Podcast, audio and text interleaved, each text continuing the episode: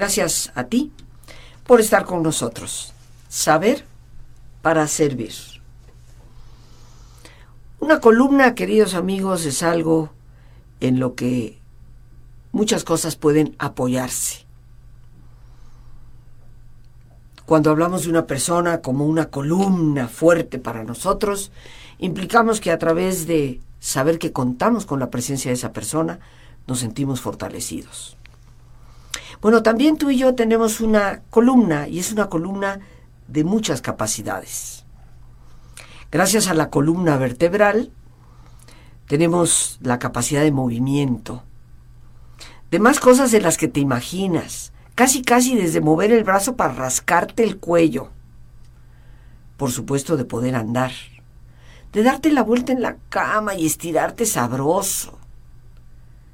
Columna de capacidades. Es el título que le hemos dado a nuestro programa. Porque a veces no apreciamos las cosas hasta que las perdemos.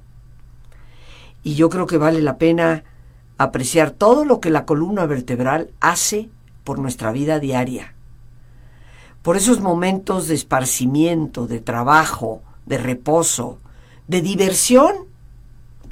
Y si comprendemos a la columna como un eje de muchas de nuestras capacidades, la cuidaremos bastante mejor y evitaremos la incapacidad. No esperemos a tener un problema, no esperemos a no poder hacer. Cuidemos para poder seguir haciendo.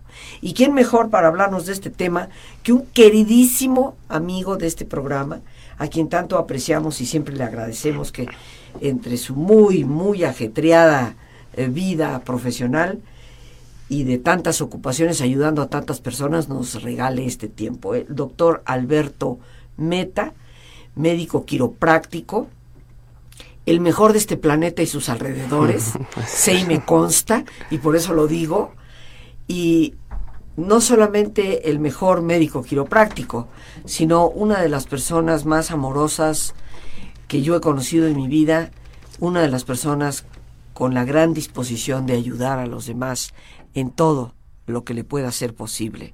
Siempre para mí es un honor recibirlo en el programa. Alberto, muchas gracias por estar aquí. Muchas gracias, Rosita. Gracias por invitarnos otra vez a tu programa y poder tener la oportunidad de platicar con tu radio escuchas. Pues eh, gracias a, a, ti, a que definitivamente dejas el consultorio para poder estar aquí presente con nosotros. Columna de capacidades, hemos pensado en titular este programa, porque al conversar contigo antes de entrar al aire, pues comentábamos, ¿no? Todo lo que nos puede discapacitar una columna afectada. Y tristemente los seres humanos parece que no aprendemos a valorar las cosas mientras las tenemos.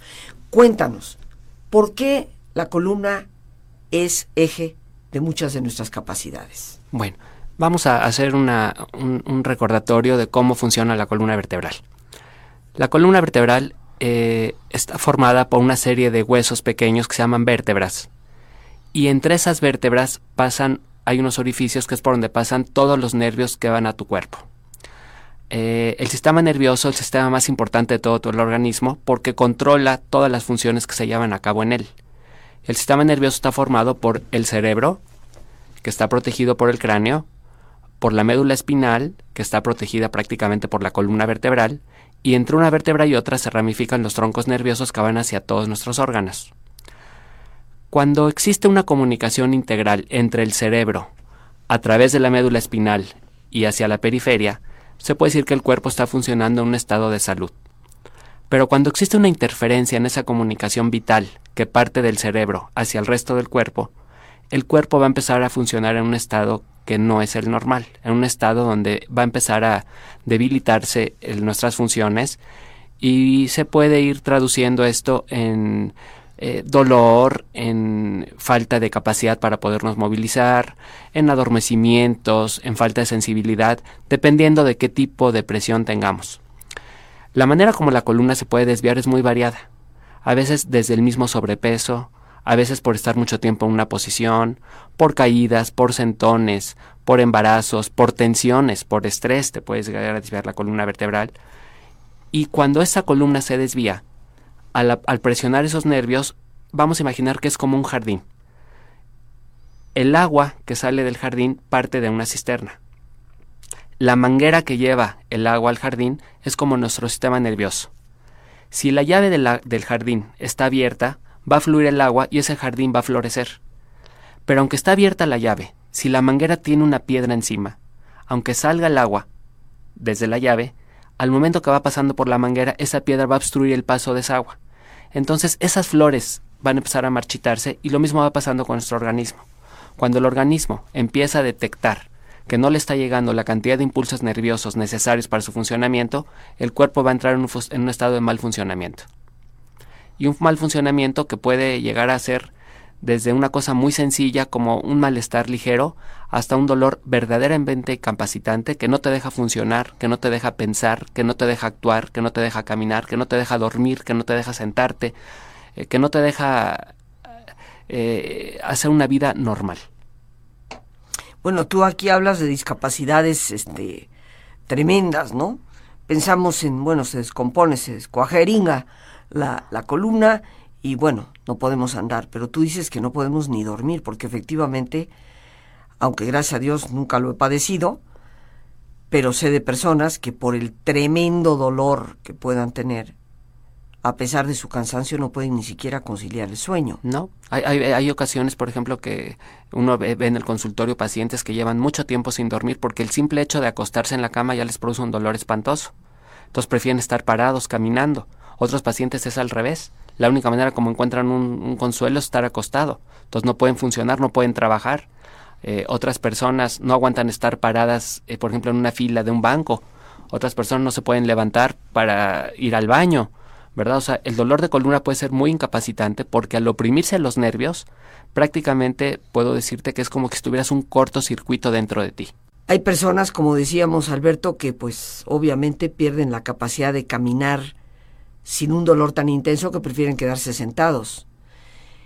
Pero también, por supuesto, como nos explicaste al principio, la alteración que se dé en la columna, pues no solamente afecta muchas veces el movimiento, sino que puede afectar a los órganos internos y nos puede conducir a padecer jaquecas pavorosas durante mucho tiempo, dolores de estómago, cosas que a veces no relacionamos con, con la columna. Sí, por ejemplo, los dolores, eh, hay, hay, hay mujeres que tienen unos dolores tremendos en la menstruación y se checan con su ginecólogo y aparentemente no tienen ningún problema y toman algún medicamento y ahí, ahí la van llevando un mes, otro mes, pero normalmente muchas veces puede ser incapacitante también el dolor de la menstruación y tiene mucha relación a veces con problemas en la cadera o como tú dices, por ejemplo, las jaquecas. Hay personas que sufren de dolores de cabeza muy constantes, muy frecuentes, muy intensos, y se checan y toman medicamentos para el dolor de cabeza, y la causa muchas veces está en el cuello, que el cuello esté tan tenso que esté provocando compresión en alguna de las arterias, y esa compresión va a generar dolores de cabeza. Personas que tienen insomnio, personas que van bajando en su audición, ¿verdad? O sea, hay, hay síntomas que tú no vas relacionando con la columna vertebral, pero que si lo piensas pueden tener ahí su causa porque todos los nervios de tu cuerpo se ramifican a través de la columna vertebral. O sea que estamos hablando verdaderamente de un eje, una columna, eje para nuestra capacidad habitual de vivir. Por eso lleva ese nombre, por eso se llama columna, ¿verdad? Porque es el centro directriz de las funciones mecánicas y neurológicas que tenemos en el cuerpo. ¿Cuáles son los cuidados fundamentales que debemos de tener antes de entrar en los síntomas que nos indican que algo está mal. Porque como decíamos al principio del programa, Alberto, tristemente no apreciamos las cosas que sí tenemos hasta que las perdemos. Y en el caso de la columna, pues casi nunca la cuidamos. Y yo he ido aprendiendo a través de, la amistad contigo, a través de tu atención, a veces cuando llego toda torcida, y, y a través del gran conocimiento que tú posees, que bueno, los cuidados deben empezar desde que estamos chiquitos y yo a veces veo a los niños darse cada azotón y pienso, ¿qué consecuencia podrá tener esto hacia el futuro? Entonces, ¿qué te parece si nos das algunas pautas de cuidados que debemos de tener en las diferentes edades? Bien. Eh, durante la niñez, realmente los niños se puede decir que son muy maleables, son muy plásticos, ¿verdad? Por decirlo de alguna manera. Entonces, eh, la señal de alerta que debe tener un, un, padre, una madre cuando el niño está lastimado después de haber sufrido una caída es si cambia su comportamiento. Si se está quejando continuamente, si llora, si se le toca y llora, o sea, después de la caída es normal que, que, que lloren, pero después de unos días no deben de seguir llorando. Entonces, si ha cambiado su comportamiento, si no están durmiendo bien, si se están moviendo raro, si uno lo ve que no, eh, que no está funcionando, que no está haciendo normal, hay que dar una checadita. En la adolescencia, pues principalmente cuidar los deportes que uno realiza, eh, dependiendo de las actividades que uno quiera llevar a cabo, y ver que lo que está uno haciendo no le esté provocando dolor. Siempre tienes que tener esa, esa señal de alerta de escuchar a tu organismo. Tu cuerpo te va avisando cuando tú tienes algo que estás haciendo mal y debes de tratar de escucharlo para no seguirte lastimando. Y ya en la edad adulta, principalmente lo que es la edad laboral, cuidar tus posturas. Por ejemplo, si tú pasas horas enteras del día sentado en el escritorio, en la computadora, contestando el teléfono y nunca tienes un momentito para pararte y caminar un poco, estirarte, eh, no pasarte horas enteras contestando el teléfono con el oído inclinado hacia el hombro, eh, el cartero que carga siempre el morral del mismo lado, eh, los hábitos que tú vas cayendo de manera cotidiana, que te pueden llegar a afectar, que son microtraumas que se pueden volver de repente ya un trauma enorme. Eh, el ejercicio, buscar que sea un ejercicio adecuado, que no te esté lastimando, eh, tanto en tus rodillas como en la columna vertebral, y principalmente la señal de alerta debe ser prácticamente el dolor. Y en términos generales, cuidar las posturas. Cuidar las posturas. Sí. Fíjate que ahorita que mencionabas deportes, yo te decía lo de los niños, porque bueno, eh, en algún momento hemos platicado de que a veces tenemos consecuencias años después de un sentón muy fuerte que nos hayamos dado. Sí, así es. Y ese sentón puede venir a cualquier edad. Claro, puede venir a cualquier edad y puede manifestarse. Tú puedes tener, por ejemplo, una lesión de una caída que en su momento te duele, va pasando el dolor, no le das mucha importancia y un tiempo después empiezas a sentir que tienes las piernas adormecidas, empiezas a sentir que te falta fuerza en los dedos, que tienes calambres, que, que no, te puede, que no puedes funcionar correctamente y muchas veces la causa está en esa caída. O lo que es muy común son, por ejemplo, los golpes en el coche, los golpes traseros, cuando tenemos un chicotazo, un latigazo, un coletazo. Eh, normalmente te ponen un collarín para estabilizarte la lesión, para que tus ligamentos no se sigan dañando, pero no le dan mucha importancia a que tu columna regrese a su lugar correcto. Y si no es así, meses después empiezas a sentir que tienes unos dolores de cabeza fuertes, que te estás mareando, que no estás escuchando igual que antes, que se te adormece la cara, eh, y, tu, la causa puede ser en ese golpe que tuviste anteriormente. Y, es un dolor que puede ser incapacitante. Puede ser a cualquier edad. Claro, a cualquier edad. Ahora, mencionabas lo de los jóvenes y yo te voy a hacer una pregunta porque a veces eh, nos han cuestionado, yo tengo mi opinión, pero me abstengo, te diré si estoy de acuerdo o no. Cuando hablamos de deportes, hoy en día está muy de moda estos deportes que no son tan solo extremos. Yo considero que son deportes en busca de sensaciones fuertes porque parece que la vida ya a muchos jóvenes no les basta. ¿no? Y tal es el caso del famoso bungee. Sí, no, no, no. Y, y bueno, yo tengo una opinión al respecto. Me gustaría saber tú como experto en la columna vertebral, ¿es bueno? ¿Es malo? No, no, no, claro que no, claro que no es bueno. O sea, es una, es una actividad que representa un riesgo tan grande que yo creo que no se debe de, de llevar a cabo. ¿Verdad? Eh, yo creo que todo tiene que en la vida enfocarse a, a que sea una actividad que te dé un placer si ponen en riesgo tu salud, tanto física como emocional, a veces hasta espiritual, ¿verdad? Entonces debes de tener esa balanza en la vida para poder hacer las cosas bien. Y la gente que le gusta hacer deporte, que le gusta hacer ejercicio, debe de enfocarse a hacer un deporte que pueda realizarlo largo tiempo. ¿verdad? Eh, cuando estuvo muy de moda, por ejemplo, los aeróbics de alto impacto, la gente empezó a realizarlos muchísimo y después de un tiempo empezaron a tener unos problemas de rodilla tan fuertes que ya no pueden realizar deporte, ya no pueden correr. La gente que se mete a hacer, por ejemplo, ejercicios de, pesa, de pesas de una manera desmedida, pues empieza a tener problemas en la columna que ya no puede realizar otras actividades tampoco. Entonces el deporte siempre debe ser un gozo y debes de realizarlo con el afán de que lo puedas realizar muchos años de tu vida. Hablando del bungee, fíjate que yo este, me declaro abiertamente enemiga. claro. Eh, me ha gustado hacer este, deportes riesgosos, ¿no? Eh, volar en una motocicleta con alas eh, encima del mar de Cancún, pero a gran altura, con un señor que maniobra el viento y que con una pues con un motorcito de motocicleta. Esa es otra personalidad desconocida de la doctora Rosa Argentina, ¿eh? Pero vaya, voy sentadita ahí. Claro que si me doy un ranazo, ya ni la cuento, ¿verdad? Y, algunos de mis familiares, ¿cómo te vas a subir esa cosa? No, hombre, vamos a ver qué tal. Pero un, un brinco como es el del bungee, eh, soy de la opinión que eso por simple lógica, por el jalón que te que debe te da de en tu dar, columna, claro. eh, y sí conozco personas que se han afectado severamente los riñones, con riñones desprendidos por, por el salto del bungee. Entonces, eh, cuidar la, la salud es importante y darnos cuenta con sentido común de que hay cosas que simplemente no deberíamos No de hacer. de realizar, ¿verdad? claro. Y que más vale tener las precauciones, pero cuidarnos. Síntomas. ¿Qué síntomas, eh, Alberto, nos están mostrando que ya puede empezar a haber un problema en la columna y que es mejor atenderlo cuanto antes? Mira, eh, a nivel cervical, o sea, quiero decir, en, en el área del cuello, eh, los síntomas que pueden llevarte a pensar que tienes un problema es si tienes algún problema en, en tus extremidades superiores, adormecimientos en los brazos, falta de fuerza, calambres, ardores, dificultad para moverlos, eh, dolores de cabeza, molestias en los oídos, como que se te tapen, que, te- que- tengas zumbidos, eh, pérdida de audición, sensaciones de rigidez en el cuello, falta de movilidad, que te cueste trabajo moverte libremente, muchas veces tronidos, tronidos que sean dolorosos, ¿sí? Si te truena y te duele, debes dar una checadita. A nivel dorsal, eh, puede ser, por ejemplo, tensión entre lo que se llama las paletas, en las escápulas. O sea, eso, que el te dorsal sientas- es propiamente la espalda. la espalda media, la espalda media, ¿sí? Tensión, por ejemplo, entre las escápulas, que sientas, por ejemplo, que no aguantas estar parado porque te tienes que estar moviendo constantemente en una, en una o sea, que no, que no aguantas estar parado en una sola posición, porque tienes que estarte moviendo continuamente.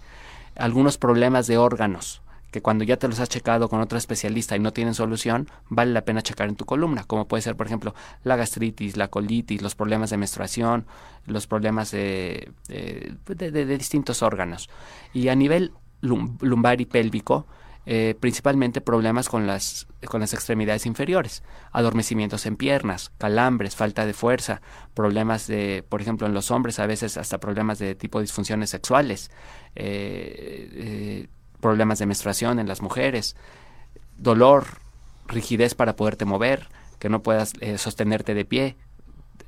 Todo eso son Todo eso, síntomas. sí. Y tú nos has enseñado que el dolor es un aviso y que no hay que descuidarlo. No hay que decir, ay, ya se me va a quitar y luego regresa y, ay, como está No, en- molestando. en, los, y- dol- en los dolores, en los dolores siempre tienes que buscar la causa y enfocarte a corregirte la causa del dolor, no el efecto que es el dolor.